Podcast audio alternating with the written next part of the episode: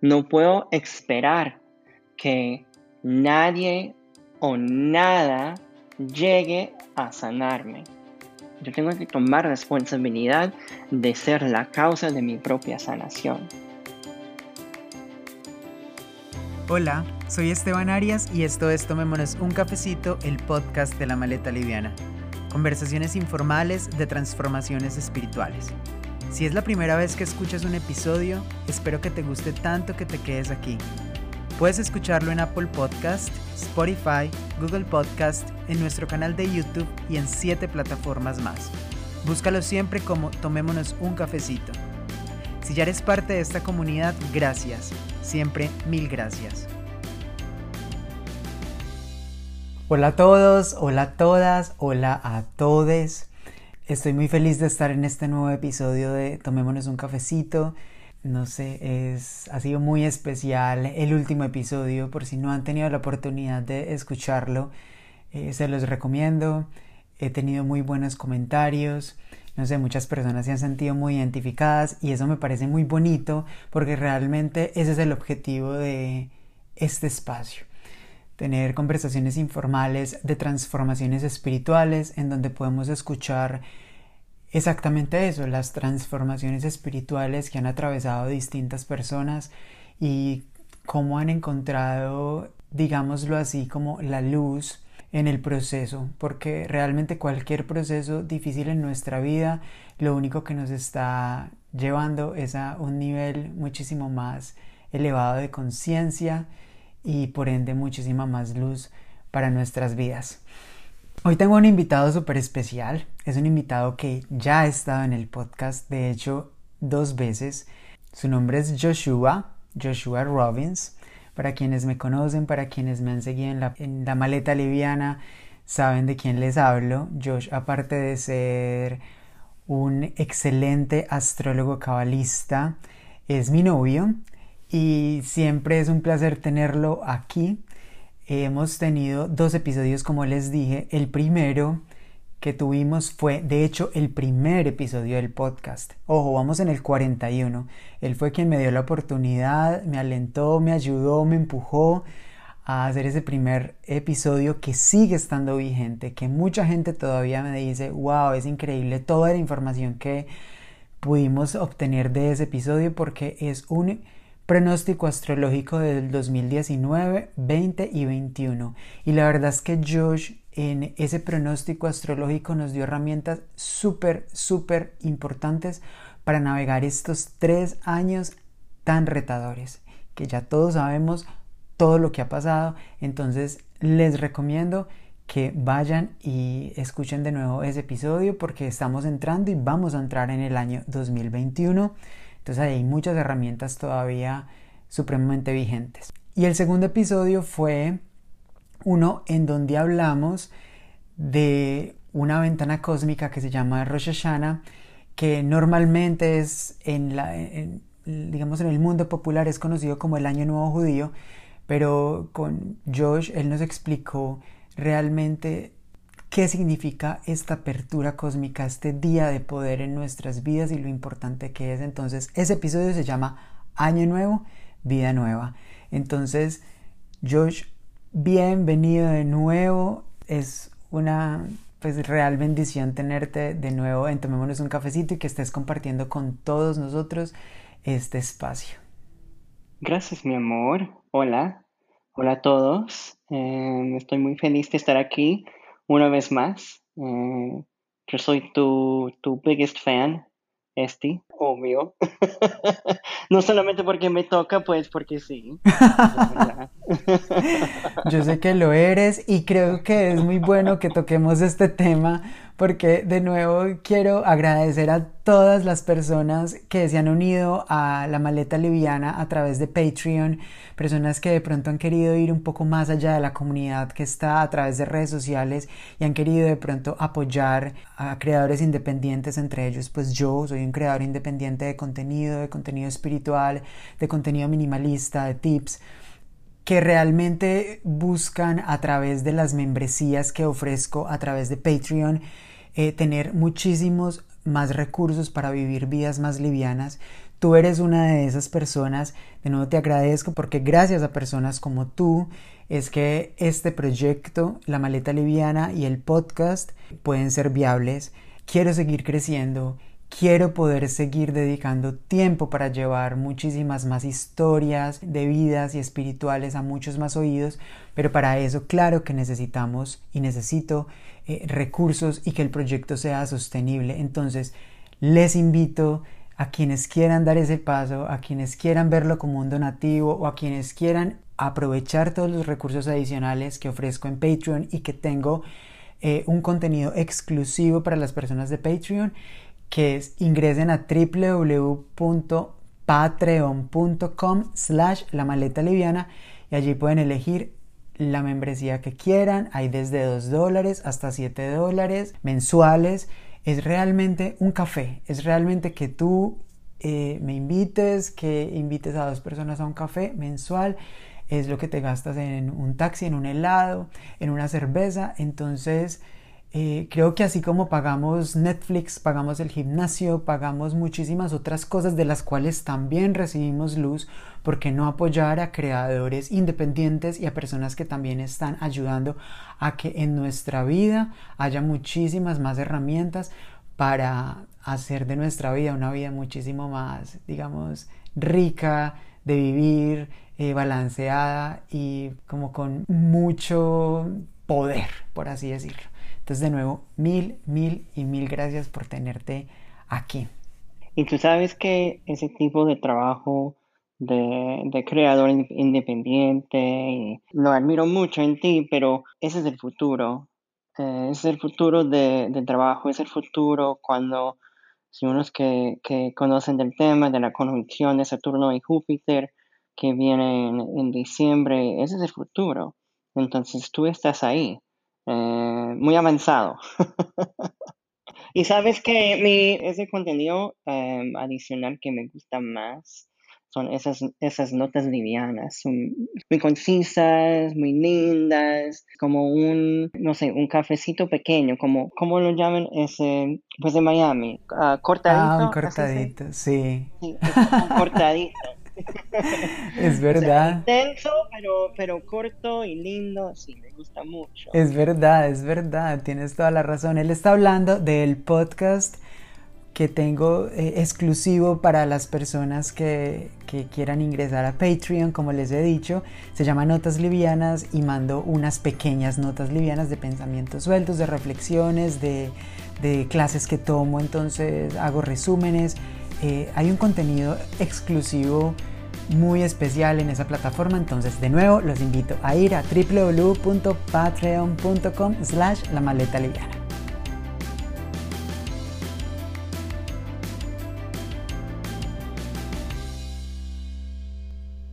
Bueno, entremos en materia. Josh y yo conversamos normalmente mucho de la vida, obviamente pues eh, somos novios, tenemos una relación en la que todo el tiempo estamos hablando y sobre todo tratamos de hablar de temas como muy constructivos y tener pues conversaciones profundas en algunos momentos.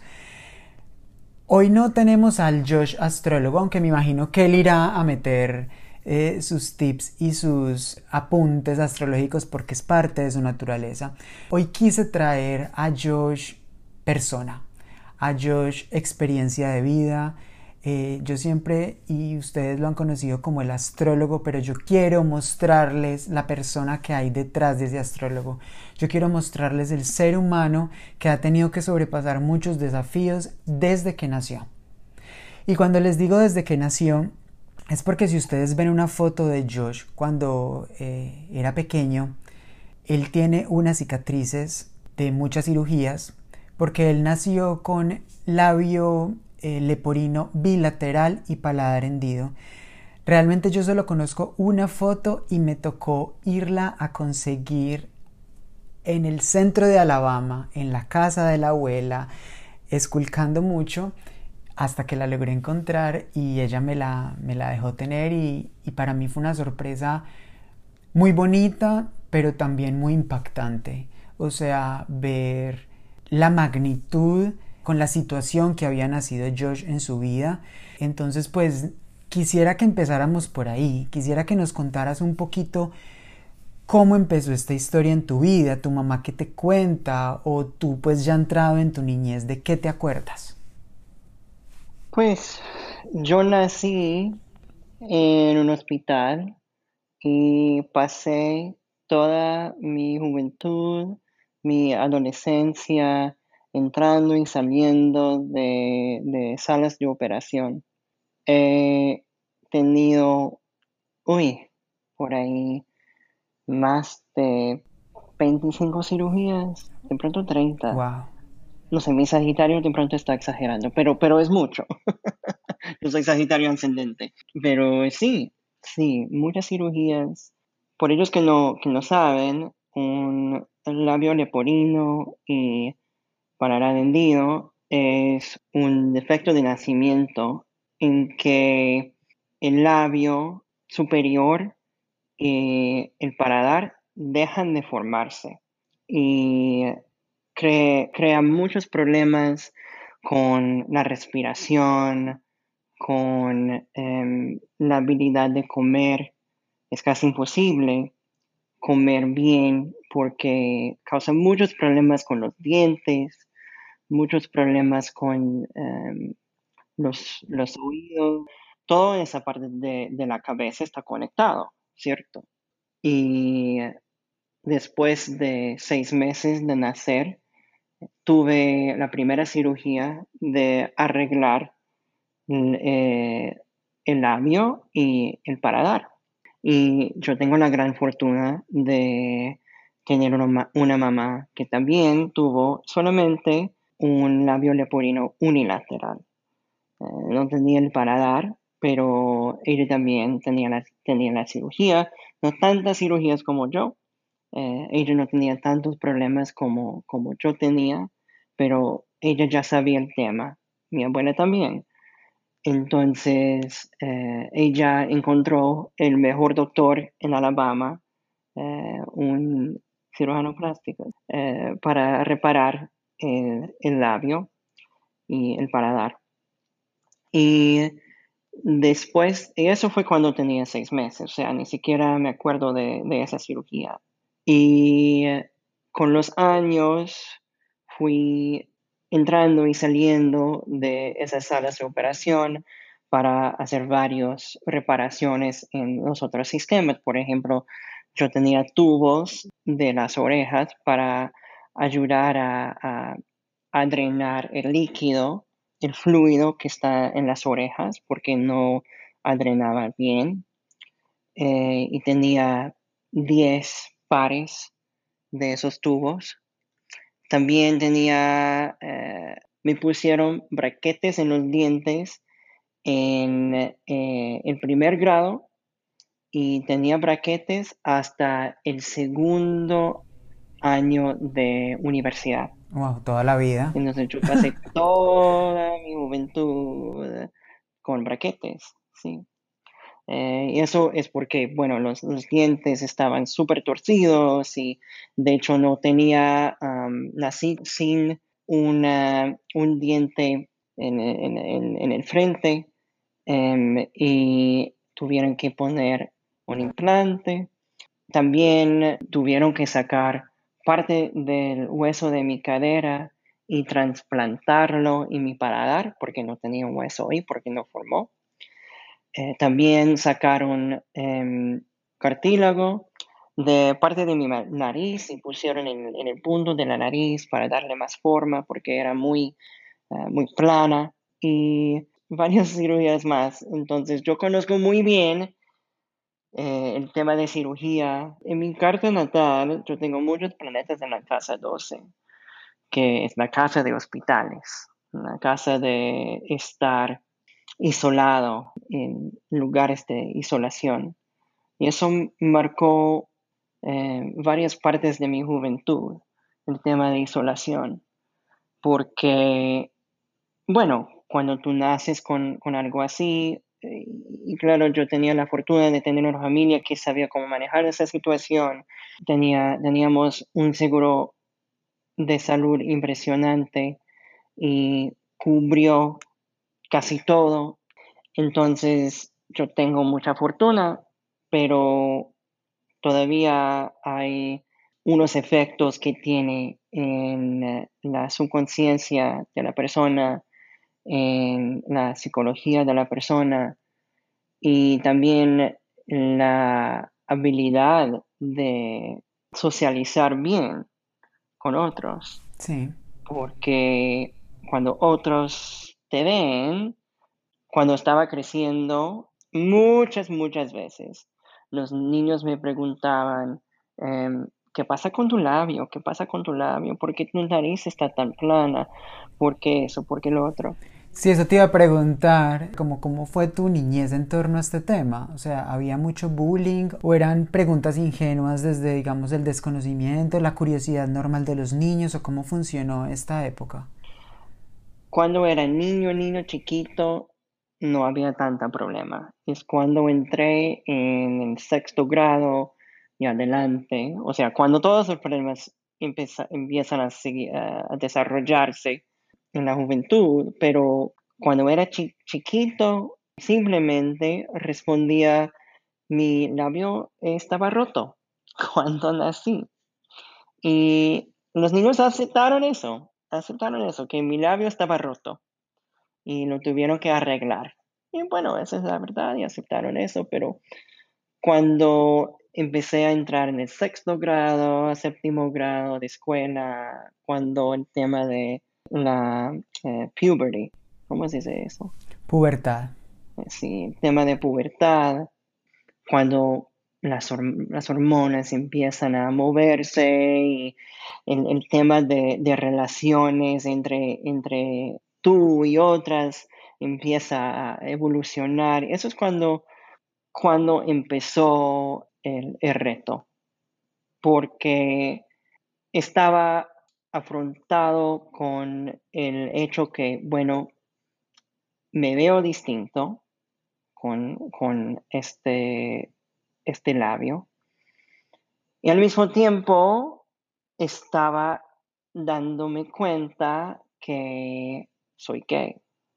Y yo nací en una parte de Estados Unidos que es muy conservador, en Alabama, que es un estado muy conservador, eh, muy republicano, eh, muy cristiano, baptista, metodista, súper, súper conservador. Y yo crecí con los mensajes de, o sea, con Rosie O'Donnell, no sé si ustedes conocen Rosie O'Donnell, pero era una, ella tenía un show en, las, en, las, tardes que tenía muchos, muchos em, eh, personas viéndolo y ella no, no estaba out of the closet. Eh, ella estaba in the closet, pero mucha, todo el mundo sabía que era gay.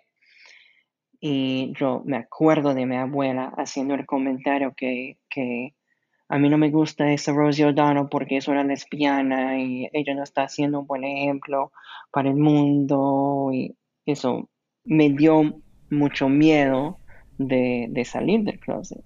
¿Y tú ya en ese momento sentías, digamos, eh, dudas sexuales y estabas entrando en ese reconocimiento sexual o todavía no? Ah, claro que sí, porque en ese entonces yo estaba ya experimentando con amigos. Yo tenía varios amigos que querían experimentar conmigo también.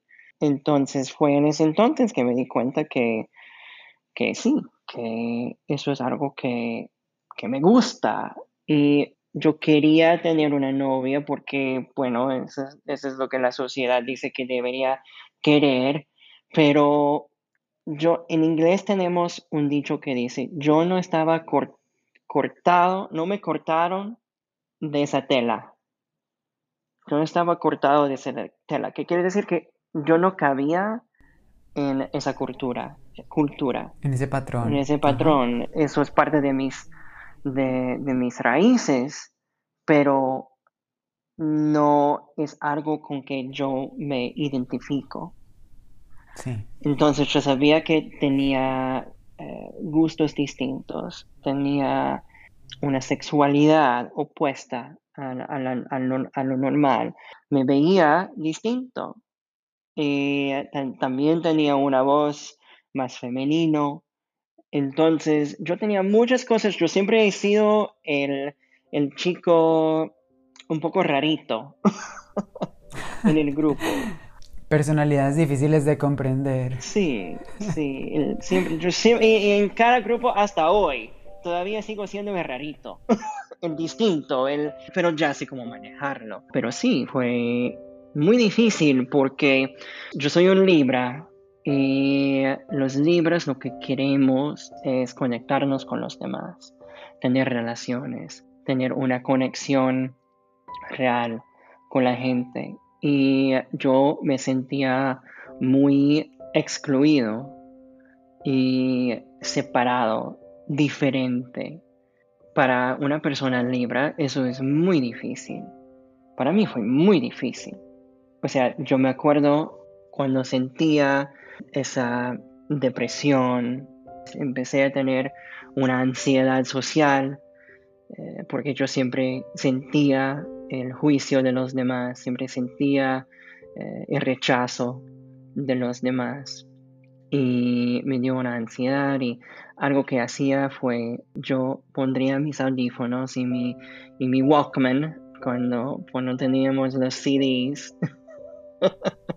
yo eh, bailaba, apagaba, apagaba todas las luces y bailaba a la música en, la oscuridad en mi, en mi habitación y ese fue mi escape. Ese, eso fue mi, mi terapia eh, personal para sentirme conectado con algo. Ese fue, como lo describo, una trascendencia, la habilidad de, salir de esos sentimientos y de pronto descubrirlos, no, explorarlos, mejor dicho. Explorar y descubrirlos. Entonces, no, sé si ustedes saben, pero hay una canción de Lady Gaga que se llama Dancing in the Dark. Bueno, es de una, una, una mujer que se quita la ropa y baila así. Eh, pero para mí fue eso, como bailar en la oscuridad. Y cuando empecé a estudiar espiritualidad, cuando empecé a estudiar Cábala, entendí que eso fue parte del proceso de mi alma. Es aprender a bailar en la oscuridad, aprender a encontrar la bendición o la luz que estaba ahí para mí. Eh, bueno, para regresar un poco, mis padres eh, se divorciaron cuando tenía 13 años. Eso también fue muy difícil para mí, eh, porque como buen Libra me gusta creer en el amor. En la armonía. Armonía, pues el amor eternal. el amor que no se acaba, el, eh, el, matrimonio que es para siempre. Y eso fue muy duro para mí. Y cuando mis, mis padres se divorciaron y en un periodo de seis meses del divorcio, se recasaron los dos con mi, madrastra y mi padrastro. Entonces fue muy rápido, el cambio fue muy rápido. Ese entonces fue como una tormenta de sentimientos, de cambios, y yo quedé con mi mamá. Después de un año del matrimonio de mi mamá y mi padrastro, mi mamá me preguntó si yo quisiera mudarme a Florida, a sur de Florida, porque mi padrastro había encontrado una oportunidad de conseguir un trabajo aquí. Y yo dije de una, vámonos, vámonos ya, porque no me aguanto más estar en esta ciudad, esta gente no me gusta, no, les gusto yo.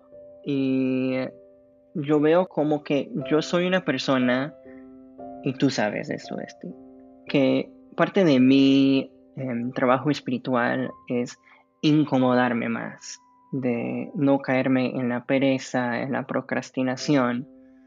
Y eh, yo me di cuenta después de muchos años de, estudio espiritual que esa mudanza y esa incomodidad en Alabama tuvo que pasar. Tuvo que pasar porque para mí eso fue un empuje del universo. Porque si yo me habría quedado ahí, todavía estaría ahí. Sí, claro. Todavía. Y la luz, el universo, tuvo que serlo tan incómodo tan intensamente incómodo que no tenía otra elección que vámonos de aquí.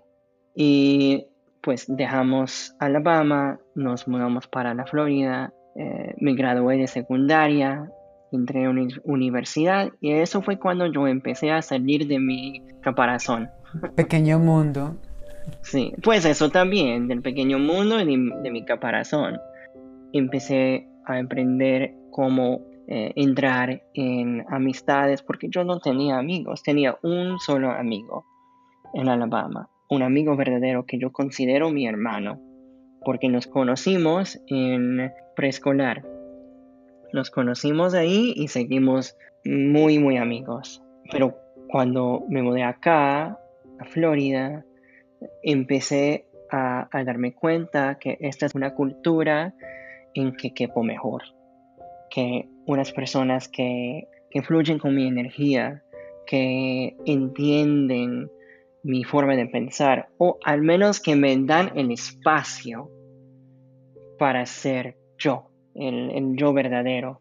Entonces, sí, obvio fue, fue un reto los primeros dos o tres años de, estar aquí. Pues obvio, cuando tú no conoces a nadie, tú tienes que empezar a, desarrollar amistades y conexiones sociales. Pero definitivamente esa fue la mejor decisión que he tomado en toda mi vida.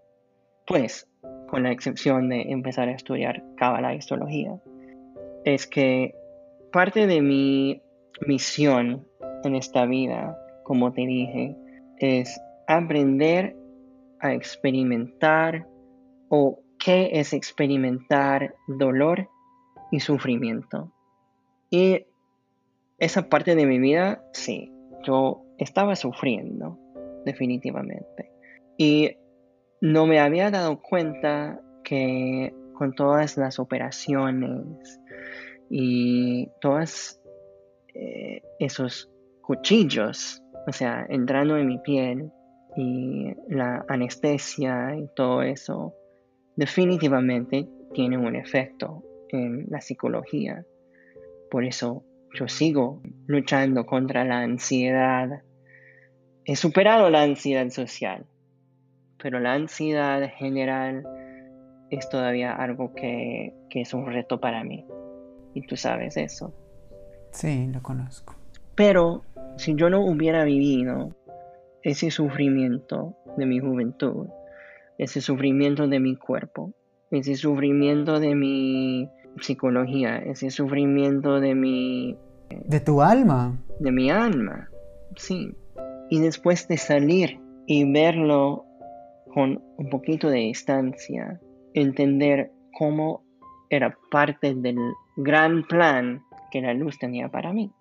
Y ya estoy en una posición en que yo puedo ofrecerle a, los demás que están experimentando algo muy similar, los sentimientos muy difíciles que muchas veces intentamos eh, esconder, no afrontar, cómo afrontarlos y cómo sanarlos.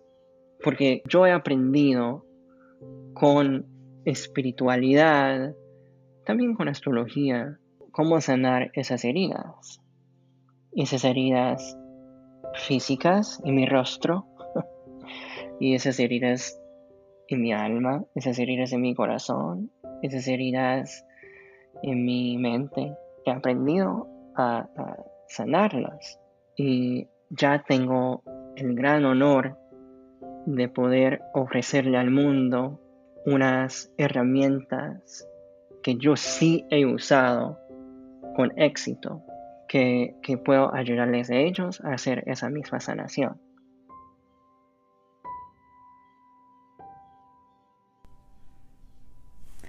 He estado aquí un poquito en silencio porque es muy particular porque yo la planeación de este podcast no se la muestro a mis invitados, o sea, yo les voy haciendo las preguntas a medida de la conversación, pero así respondiendo todas las preguntas que tenía, digamos, planteadas, las has tocado sin yo ni siquiera haberte las preguntado. Aquí tengo una muy importante que siento que es muy relevante y es ¿Cuál ha sido el mayor desafío que has atravesado durante todo este proceso? O sea, que tú sientes que es como el más grande. Aprender a amarme a mí mismo. Ese es el reto más grande. Porque cuando tú naces con un, rostro desfigurado y cuando todo el mundo va preguntándote qué pasa con tu, con tu cara o por qué hablas así, tan a través de la nariz, eso tiene un efecto muy profundo en, tu alma. Y por el rechazo de los chicos de, de secundaria, eso también. Había muchos mensajes que me comunicaban, tú no tienes mucho valor, tú no puedes ofrecerle nada a nadie. Y eso es algo que está muy arraigado en mí, porque no solamente es parte de mi juventud, también es parte de mi, en la Cábala llamamos el tikkun. Tikkun es una palabra aramea que significa corrección.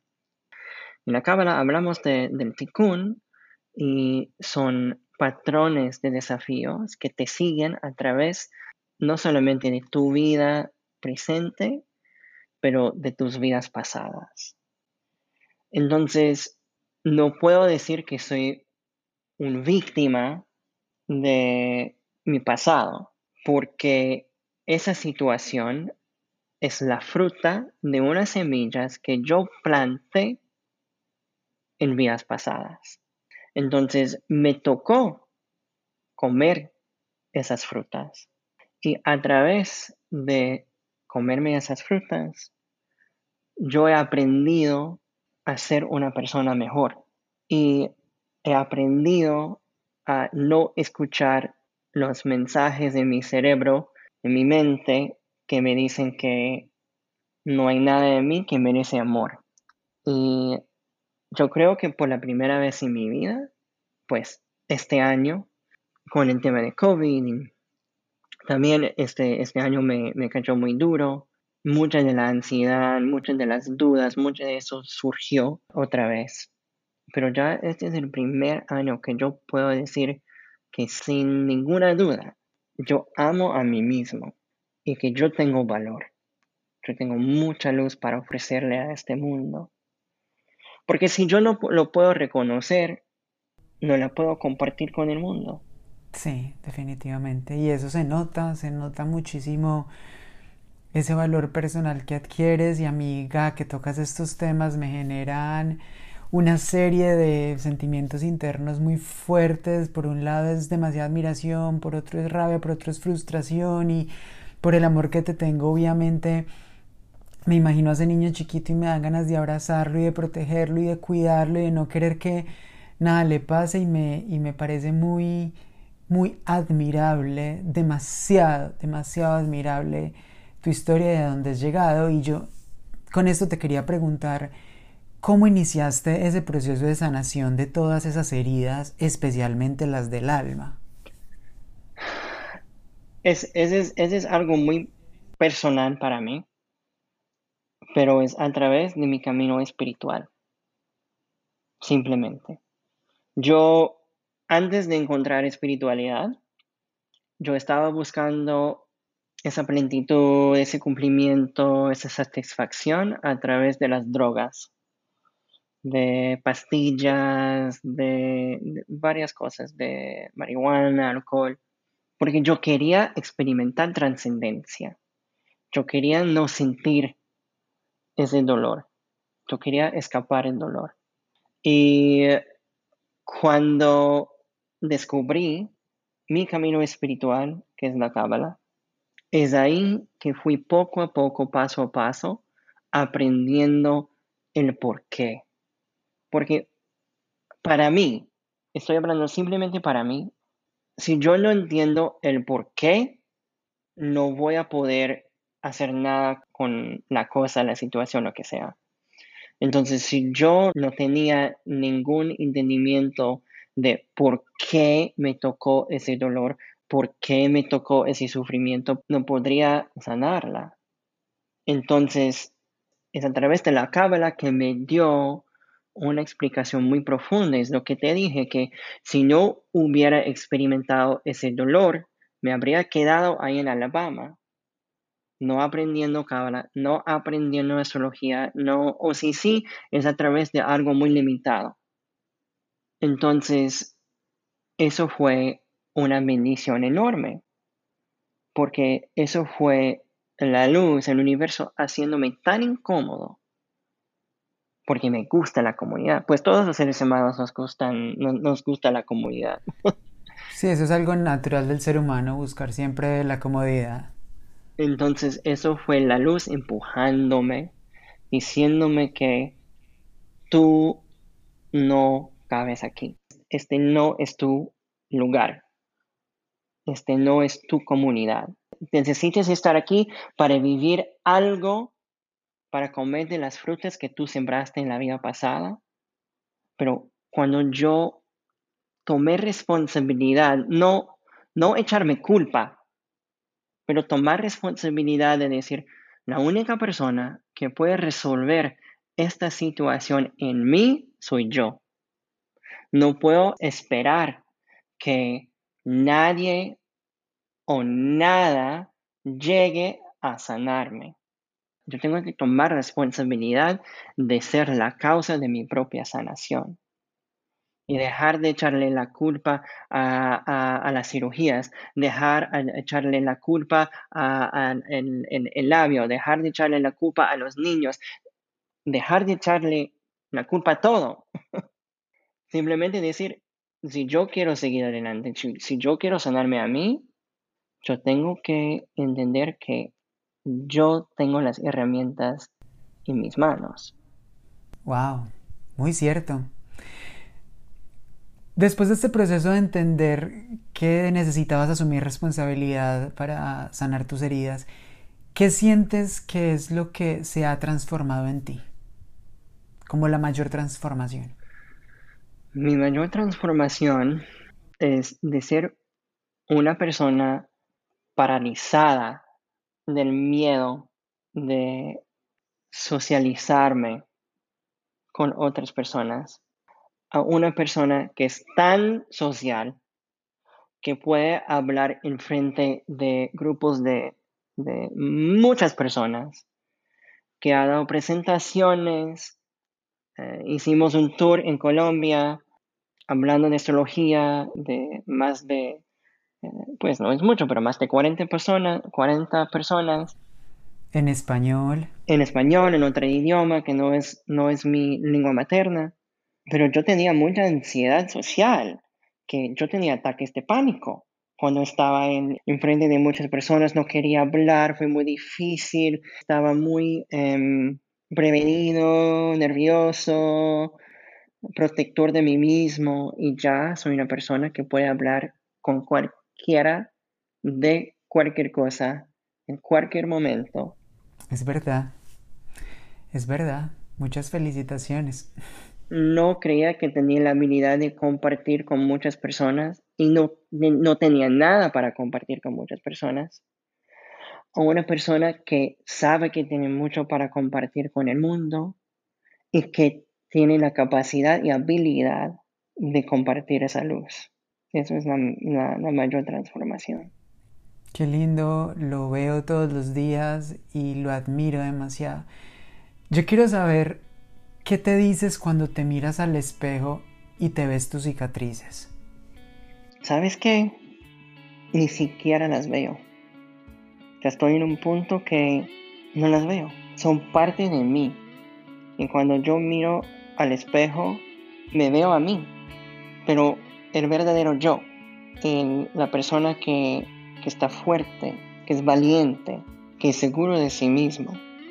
Entonces ni siquiera las veo. Pero si me fijo en ellas, tengo mucha apreciación.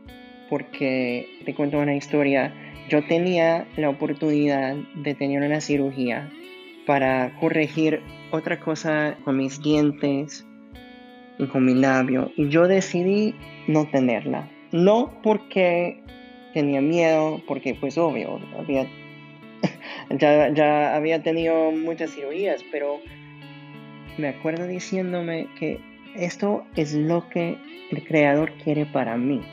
No quiero cambiarlo más. Lo que necesito cambiar, y eso no es lo que dije, pero ya sé el, mensaje que estaba recibiendo en ese momento, que fue, ya no queda más para transformar por fuera en mi cuerpo. Ya el trabajo de transformación es interno. Y eso es cuando unos años después encontré Kabbalah. ¡Wow! No sabía esa historia tan linda. Cuando miras atrás y miras a ese niño, no sé, de siete años, ¿qué es lo que más admiras de él? Que es auténtico, que le gusta la música cheesy, que baila en la oscuridad en su habitación con las luces apagadas, que tiene muchos muñecos de Power Rangers, que tiene muchos, muchos peluches en la cama. Es muy auténtico. Duda, duda mucho en sí mismo, pero es auténtico. Es fiel a sí mismo. ¿Y qué es lo que más admiras de ti en este momento? Que soy fiel a mí mismo. No era, pero yo tenía una, una reunión con Casey. Casey del Valle, que ustedes saben. Casey ha estado, Casey ha estado en dos episodios con nosotros acá. Y, ella, ella me preguntó exactamente esa, esa pregunta. Le dije, me, me preguntó, ¿por qué estás rechazando a ese niño? Y yo digo, porque lo odio. Y me, me preguntó, ¿por qué? Y dije, no sé. porque el mundo no lo aceptaba. Y me preguntó, ¿y por qué tú no lo puedes aceptar? Y eso fue cuando yo dije, wow, es verdad. Entonces, ese, ese niño fue muy auténtico y yo estaba rechazándolo. Y por ese autorrechazo había una desconexión entre mi autenticidad y mi conexión con los demás. Porque ¿cómo puedo el mundo o las, los demás aceptarte si ni siquiera te aceptas a ti mismo?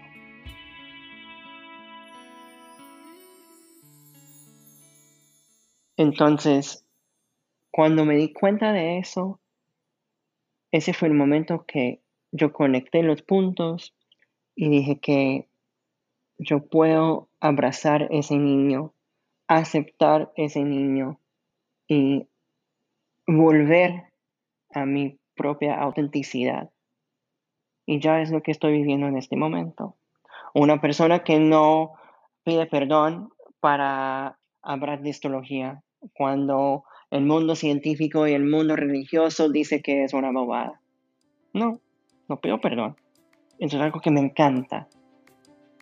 O cuando yo estudio Cábala. O cuando, no sé, cualquier otra cosa. yo ya no pido perdón. ¿Por qué? Porque esa es mi luz. Esa es mi luz que yo tengo para compartir con el mundo. Yo no puedo rechazar esa luz tengo que abrazarla y compartirla. Me alegra mucho que la hayas reconocido y la estés expandiendo cada día más. A mí también.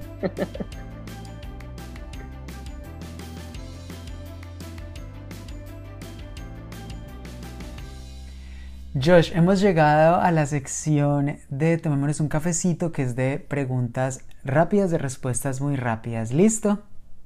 Listo. Cuéntame cómo haces para llevar una vida liviana porque tú llevas una vida liviana. Perdonar. Perdonar a los demás y perdonar a mí mismo. Dinos tres acciones que nos ayuden a amarnos más, a tener más amor propio. No pedir perdón por lo que te guste. Vivir tu verdadero yo. Entender que hay una luz adentro de ti que tienes para compartir con el mundo y compártela. Wow. ¿Para ti qué es la espiritualidad? La espiritualidad es una búsqueda interna para entender cómo podemos ser la mejor versión de nosotros mismos y qué podemos transformar para lograr manifestar esa persona, esa versión. Y cuéntanos una herramienta espiritual que uses. Certeza. Certeza no es, eh, muchas, muchas personas dicen fe, pero para nosotros en la cábala es certeza, porque certeza no es que lo que yo quiero que pase es lo que va a pasar, sino es, no importa lo que pase, yo sé que es para mi mayor bien. Mi certeza es la herramienta más poderosa que yo uso en la espiritualidad. ¿Cómo haces para ver lo bueno en todo? Porque eso es algo que siento que he aprendido de ti y es de las cosas que más admiro de ti. Yo tengo la certeza que todo proviene de la luz, del Creador.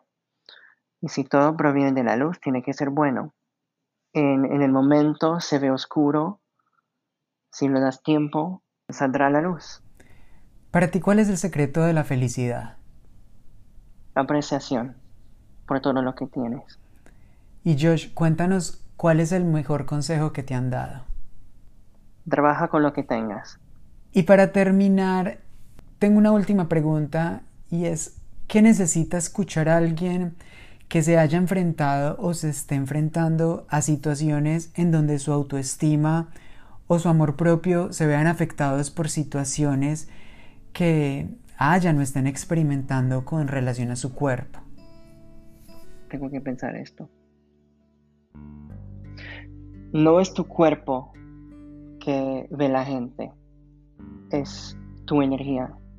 Tú puedes ser una persona guapísima, pero tu actitud y tu forma de ser es supremamente fea. Y la gente siente eso.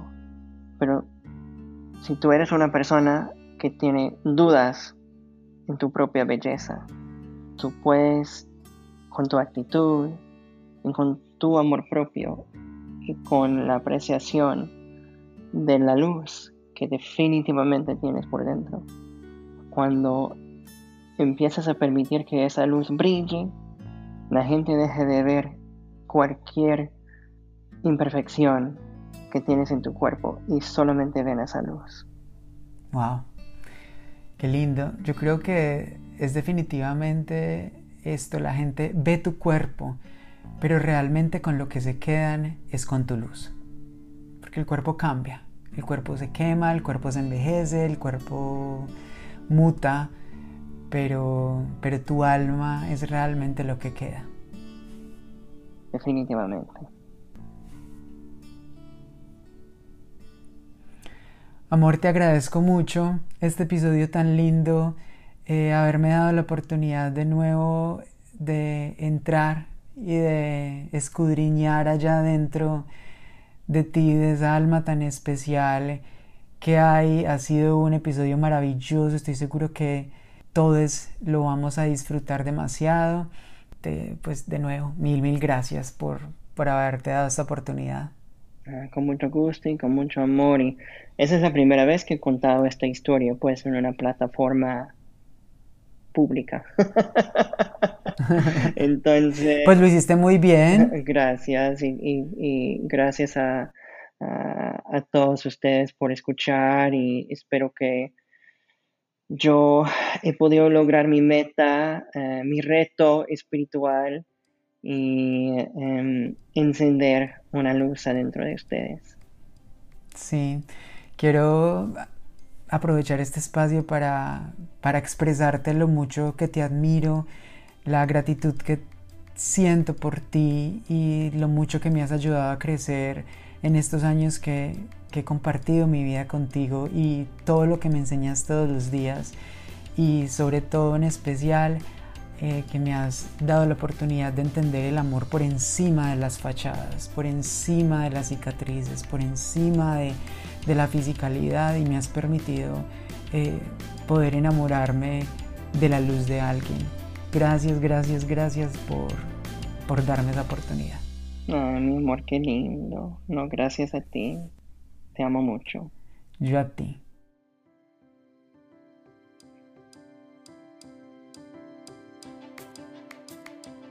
De nuevo mil gracias a quienes están uniendo fuerzas conmigo para tocar más corazones y la apuestan a creadores independientes. Tú también puedes hacer tu aporte ingresando a www.patreon.com slash la maleta liviana. Te invito a unirte a través de redes sociales arroba la maleta liviana. Y antes de irnos, ayúdame porfa compartiendo este episodio con tu familia, tus amigues o a través de tus redes. Estoy seguro que pensaste en alguien mientras lo escuchabas. Y por último, recuerda viajar con la maleta liviana, porque así como en los viajes en la vida, entre menos peso, mejor. Te mando un abrazo y hasta pronto.